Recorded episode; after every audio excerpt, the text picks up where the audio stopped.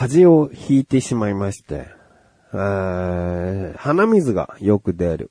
そして咳も、それに伴ってって感じかな。鼻水って要はさ、あのー口の奥でちょっと垂れてくるイメージあるじゃん。それがこう、ちょっと咳に変わる。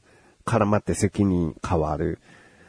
あとまあ全体的なややだるけ感が、これおそらく風邪だなと思って。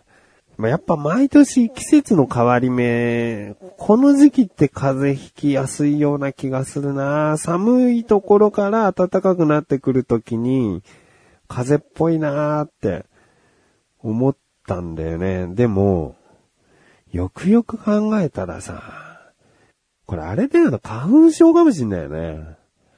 ね、鼻水ずるずるって言ってる時点でさ、花粉症でしょって。僕今まで花粉症なんですって認めてきたことがなくて、あのー最近のか次更新される回の小田カルチャーで僕ら花粉症とは無縁なのでねって小高と話してるんですけど、だからそれだけ花粉症と自覚していなかったんですが、この鼻水の量は風だけじゃないんじゃないかなと思ってね。うーん、多分花粉症だな。80%以上花粉症なんだって認めてきてます。あとはもう風邪が治ってから判断したいなと。花粉症だったっていうね。これからもう毎年受け入れていこう。花粉症対策していこうっていうね。えー覚悟なのか。あれ？風邪治ったらやっぱりそうでもないな。鼻とかそうでもないなってなったらね。花粉症は認めないんですけど。今すごいもん。もう話してれば話すだけこう、鼻からどんどんどんどん空気が抜けていかなくなるっていうか、だからいつもにまして、鼻声だとは思うんですけど、うーん、まあまあ、来週かな来週には風邪治ってるといいなそしたら花粉症かどうかっていうね。うん、もう花粉症か、そうじゃないかっていうところをね、今季、決着をつけたい。あと思っております。今までやっぱ花粉症を認めてこなかった。認めてこなかったっていうか自覚がなかっただよね。花粉症なのかなと思っても、次の日とか大丈夫だし、うん、そんな長引いて鼻が垂れてくる、詰まってるっていうのはなかったから、花粉症とは言ってこなかったけど。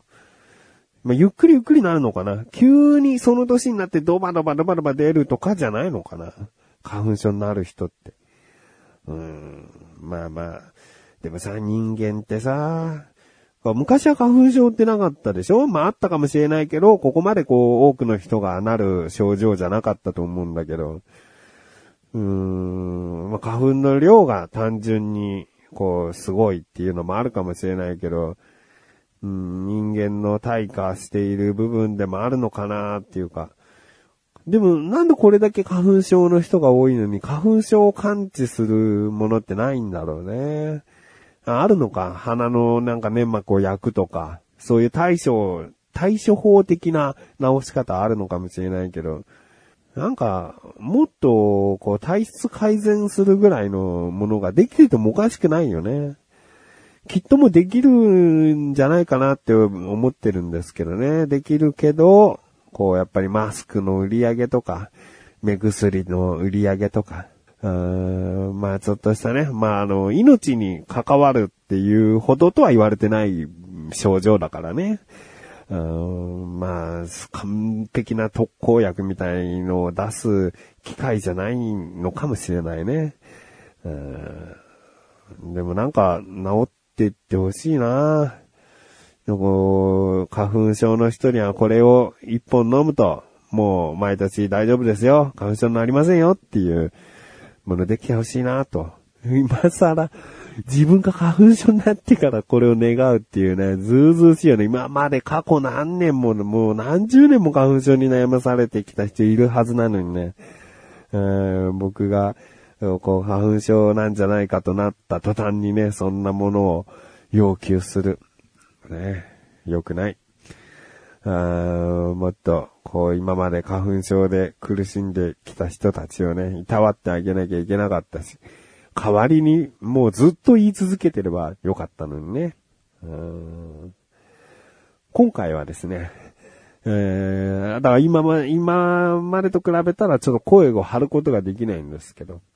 そんな時に前々からこの話題で話そうと思ってたのがさ、あの、僕エンディングの時毎回決まったセリフを言うんですけど、ということで、なだらか小女子は毎週水曜日更新です。それではまた次回お会いいたい。菊池勝利したメガネたまにでもあるよ。お疲れ様ですって言うんですけど、僕これ、早口で言わせたら、日本で3番目ぐらいに早いんじゃんまあ、大、大体の人がさ、なだらか向上心という言葉すら口に出したことはないと思うんだけど、いや、これね、あの、聞いてる分にはそんな早く感じないのかな口の下さばきとかさ、唇さばきとかさ、すごいんだよね。早く言ってるとき。うわ、言えたーつって終わってんだよね、いつも気持ち的に。だから、収録終わり、これで終わったっていうほっとした感とさ、こんな早口で言えてるっていう達成感で、ふって終わるんだよな。うーん。ということで、なだらか向上心は毎週水曜日更新です。それではまた次回お会いできる、口小でしたメガネたまにでもありお疲れ様ですね。これも普通よ。僕の中で何も早いも何も意識してない速さなんだけど。どうしようかな今言おうかな。それともエンディング一発で、こう、ねって終わろうかな。早いでしょっていう。いや、今一回言おう。こんな声の時だけど、この話したいなと思ってたんだけどさ、よりによって風邪ひいてる時。えー、じゃあちょっと一回言うので、あの、こんぐらいの速さが速いと多分感じない、速いなって感じないと思うんだけど、ちょっとい、いきますね。ということで、なだらか今年は毎年曜日更新です。それではまた次回お会いでき、菊池翔でした。メガネたまりでもあるよ。お疲れ様でーす。っていうのね。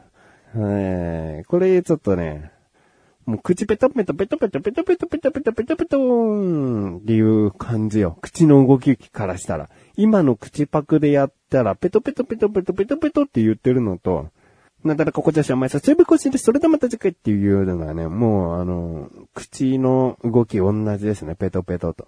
ほとんどね。うん。だこれ、もしすっげえ今の時でいいんで。ということで、なだらか向上心は毎週水曜日更新です。それではまた次回、お相手は菊池翔でした。メガネたまにでもあるよ。お疲れ様ですね。うん、まあまあ、セリフを覚えるのにめんどくせえよなんだけど、ね、もっといい、もっと覚えやすいさ、セリフを早口自慢しろやって感じなんだけど、でもちょっとこれ毎回言ってる時に、もう一年以上思ってたんだよね。これ早いな早く言えてるなって。うん、まあ、噛みやすい言葉とか、こう、どうしても発音しにくいとか、そういう言葉が入ってるわけじゃないんだけどね。うん、まあ、またエンディングの時にもこの部分言うので、え、ちょっとね、少しだけでいいんで注目して聞いていただけたらなと思っている自分がお送りします。菊池のなだらか向上心。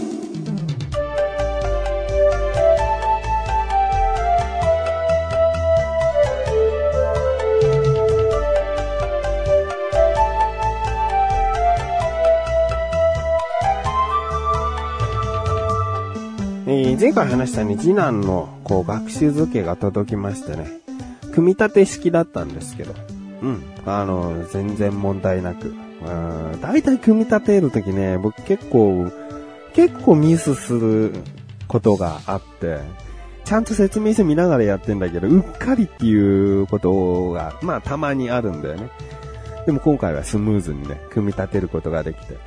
で、やっぱ大型の家具をさ、作ったりとか、あまあ、作って設置したり、まあ、移動したりするのに、こう、負荷効果でいいことっていうのはさ、掃除ができるってところだね。うんこの本棚どかさないとちょっと机入らないな。じゃあ本棚どかそう。どかしたら埃が、はい、掃除かけようっつってさ、こう、掃除するきっかけになるもんね。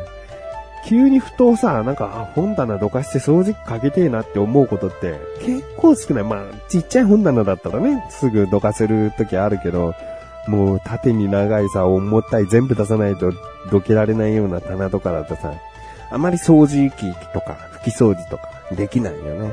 うん。だからそういったことが、こう、たまにあると、こう、定期的にこう部屋も掃除できていいなと思うんですよね。うん。だからまあ、今回のね、次男の学習机を買った、設置したということでね、えー、子供部屋も綺麗になり、そして、えー、次男も、うん、あんまり喜んでなかったけど、でもまあね、そんな、つけだ、やっほーいなんていうもんじゃないからね、これからじわりじわりとね、こう、机に愛着持っていくんじゃないかなと思ってるんで、そこはもう見守っていきたいなと。思いますけど、長男の時はね、結構机買った途端ね、はしゃいでるというよりすごく嬉しそうにしててね、うん、机の上で、うん、漫画を読むっていうね。机の上っていうか、机の前で椅子に座って漫画を読む。で、正座してね、姿勢よく読んでてね、あなんか机が嬉しいんだなって。こう、感じさせてくれましたけどね。まあ、次男はまだね、やることがはっきりないのかな。漫画とか本あんまりまだ読まないんでね。うん、まあこれからなんか絵描くときとか、そういうときは、あ、机でやったらどう？って、ちょっと声かけてみたいなと思っておりますけどね。えー、まあこれが前回の続きで、あとね、ドラゴンクエストビルダーズでね、ちょっとした動きというかさ、ツイッターでですね、えー、その晩、ドラクエビルダーズで僕は何をしたかっていうのをね、ちょっと、あの、画像付きで、この人の家を作りましたとかね、まあそういうものをね、あげたりして、やっぱりさ、何かを作ったものってさ、誰でもいいから見てもらいたい。感想なくてもいいから見てもらいたい欲って出てきちゃうね。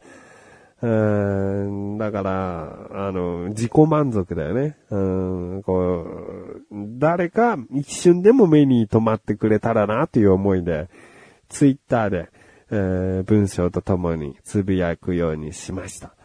うん。あの、まあ、本当にまだまだ、こう、やり続けていきたいゲームとなってるんで、うん、やっぱりね、やった分、な、どこかで披露したい感まあ、こんなさ、音声を配信するような人間ですからね。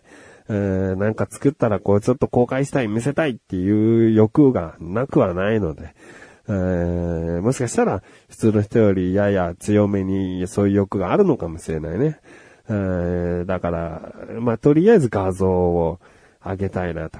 もう時間と技術とあれば、もうそんなにもう何千人何万人じゃなくていいけど、何十人でもいいけど、こうちょっと YouTube とかに動画上げたいなっても思うもんね。うん、思うけど、でもそういうちょっと労力は今かけられないので、画像のみで。でね、まあ、僕の、僕がもしゲーム実況やったら、まあつまんないよね。大体作業的作業だもんね。なんで今それやるの？なんなのその寄り道はっていう。これやっぱね、ゲーム実況者さんすごいなって思うもんね、自分でプレイしてて。うん、本当にこう自由にプレイするっていうことがどれだけ贅沢なことかっていうかさ。なのでこれからですね、ツイッターでちらほら上げていきますので、気になるという方はね、えー、見ていただけたら嬉しいなと思います。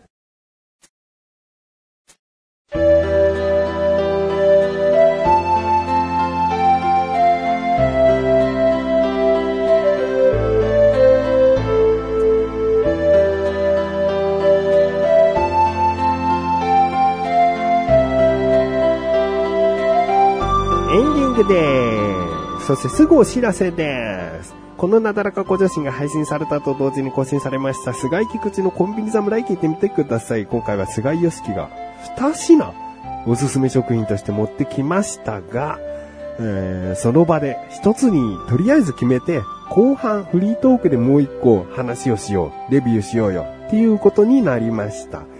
えー、なので、まあ、そうだな。今回はちょっと菅井が何を持ってきたかっていうのはこの番組では伏せておこう。うん。気になるという方、ぜひコンビニ侍聞いてみてください。後半はそのもう一つのレビュープラスね、えー、僕が菅井くんと食べたかったポテトチップスを食べたり、そういったお話をしております。ということで、ペトペトペトペト、ペトペトペト